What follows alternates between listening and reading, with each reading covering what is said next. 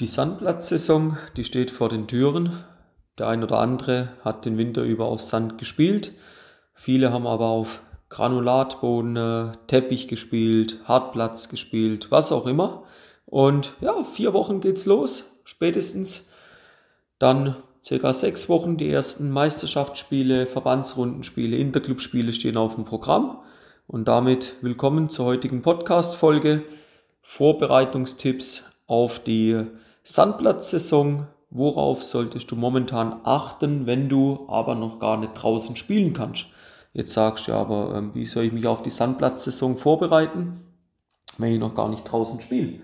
Das ist genau der Punkt, dir eben da heute mal ein paar Tipps mit an die Hand zu geben, wie ihr euch die ja, letzten vier bis sechs Wochen optimal aufbauen könnt, einbauen könnt, damit er in einen möglichst ja, super Zustand kommt, um dann erfolgreich in die Sandplatzsaison zu starten. Weil ja, wenn dann Mitte April die Plätze aufmachen, dann sind so zwei Wochen noch, drei Wochen noch, bis die äh, ersten Turniere draußen ja losgehen, bis die Verbandsrunde, wie gesagt, beginnt. Und ja, wenn da drei Wochen ausreichen, dann Respekt, aber das wird nicht reichen. Und ich sage, habe mir da mal ein paar Notizen gemacht und mal ja, ein paar Gedanken gemacht und lass uns da mal überlegen, was für Einflüsse sich verändern, auf was können wir momentan keinen Einfluss nehmen, was kann erst draußen dann in Angriff genommen werden. Im ersten Teil sicherlich das veränderte Absprungverhalten vom Ball. Da werden wir momentan relativ wenig machen können, außer ihr spielt schon auf Sandplatz in der Halle. Das gibt es ja gerade in Österreich. Liebe Grüße gehen raus an die Österreicher. Ihr spielt ja relativ viel Indoor auf Sandplatz auch, wie ich mitkriege. Aber für die meisten in Deutschland, wenn sie jetzt sich im Ballon spielen oder in der Schweiz, ist einfach Teppichboden oder Granulat der gängige Untergrund. Da sage ich jetzt, wenn ihr jetzt noch auf Teppichgranulat spielt, ihr habt keine andere Möglichkeit, wie zu warten, bis es rausgeht das ist aber ein ganz entscheidender Unterschied zum Hallentennis. Einfach das veränderte Absprungverhalten vom Ball. Er wird durch den veränderten Untergrund wieder wesentlich mehr Trall annehmen, dadurch ein erhöhtes Absprungverhalten vorweisen. Aber Achtung, am Anfang der Saison relativ viele Unebenheiten auf dem Platz. Der Platz ist noch nicht ganz hart. Ja, da wird auch ein bisschen eine, werden Löcher drin sein. Er wird weich sein am Anfang ob der Ball wirklich hoch abspringt, das ist nicht garantiert. Also da auch überlegen, komme ich dann nachher drauf vom Spiel nochmal, ja, wie könnte er das Spiel gestalten dann, weil eben das Absprungverhalten gerade am Anfang beim noch vielleicht feuchteren Boden, tieferen Boden etwas flacher ist. Dann äh, ein ganz entscheidender Punkt, auf den ihr jetzt bereits Einfluss nehmen könntet, ist die Platzposition im Spiel.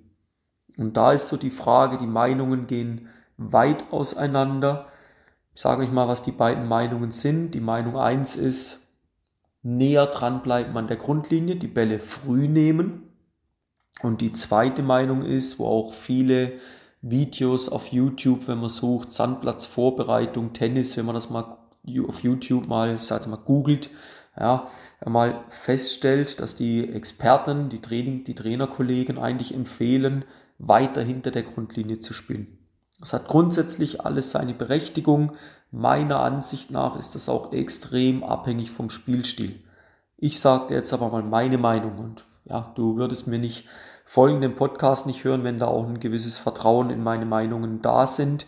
Und ich sage dir jetzt folgenden Tipp, auch bezüglich, du bist noch in der Hallensaison, wie kannst du deine Platzposition aufs Spiel jetzt anpassen für die nächste Sommersaison. Ich sage, bleib an der Grundlinie dran achte bewusst nochmal drauf, auch auf dem Hallenboden, wo der Ball, wenn du gerade auf Teppich spielst, langsamer ist. Wir zum Beispiel bei uns in Bruck, wir spielen auf dem langsamen Hallenboden, da kannst du wunderbar an der Grundlinie dranbleiben. Da musst du nicht drei Meter hinter der Grundlinie stehen. Also wenn du da drei Meter hinter der Grundlinie spielst und eine gewisse Länge zwar drin ist im Ball, du spielst ja jeden Schlag im Fallen. Und das ist auch so eine Idee, wo ich draußen habe, bleib an der Grundlinie dran, so Grundlinie bis einen Meter hinter der Grundlinie in der Position, da kannst du die Bälle schön im Steiger nehmen. Jetzt sagst du aber, ja, aber schau mal, da kommt doch das vorher vom Absprungverhalten gesprochen. Sag ich, ja, Hammer.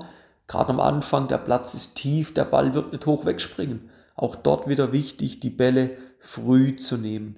Die Platzposition näher an der Grundlinie gibt dir auch den Vorteil, in dem Sinn aggressiver zu spielen, weil du den Ball früher nehmen kannst. Du musst ihn nicht härter schlagen, aber du kannst den Ball früher spielen.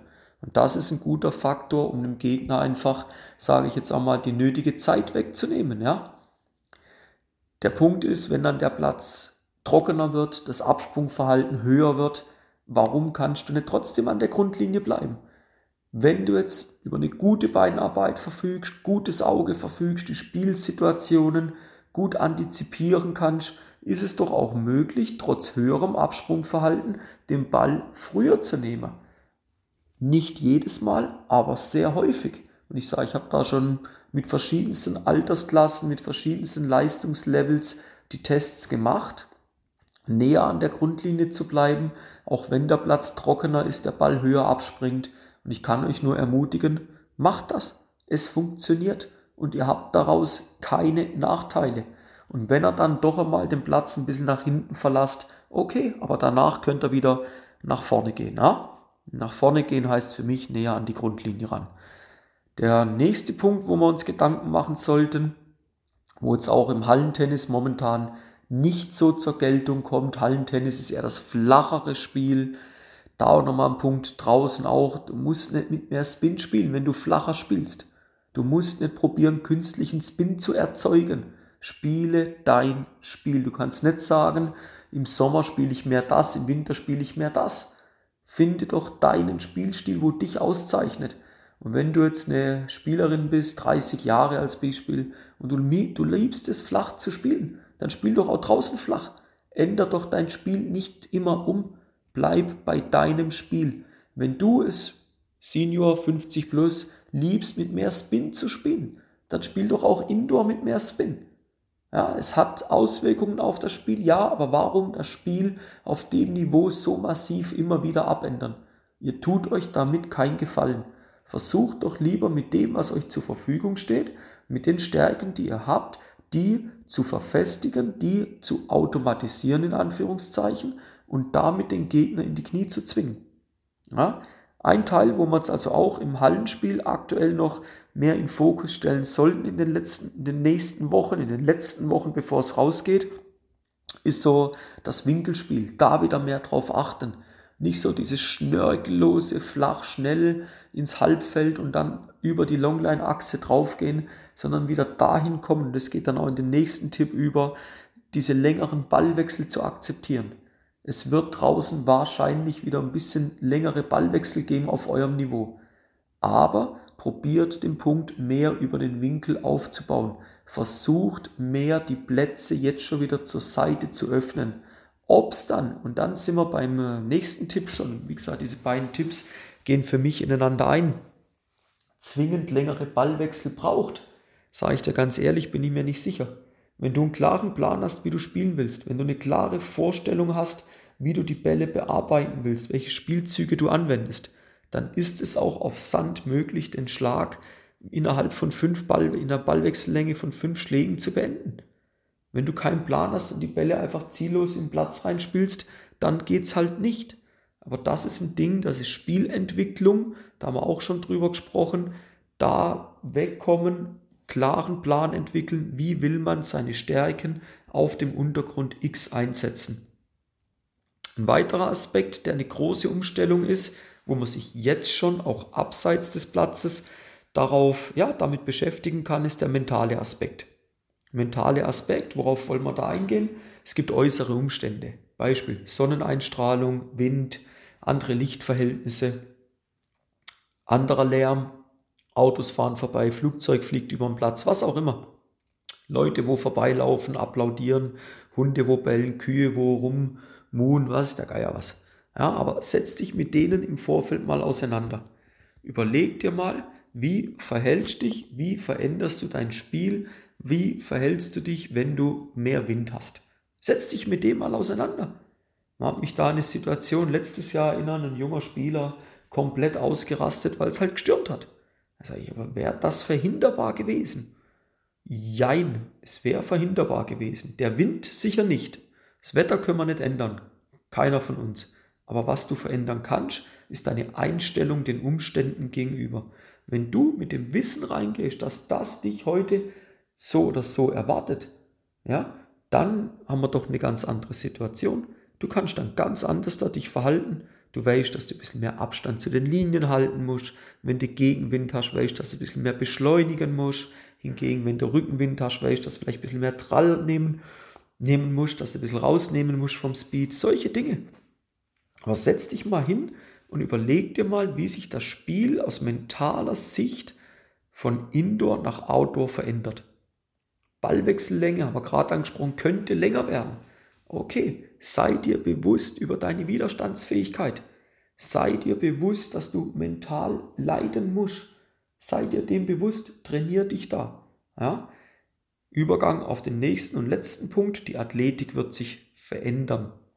Ja, also was heißt verändern? Du wirst jetzt nicht, weil du draußen spielst, plötzlich schneller rennen.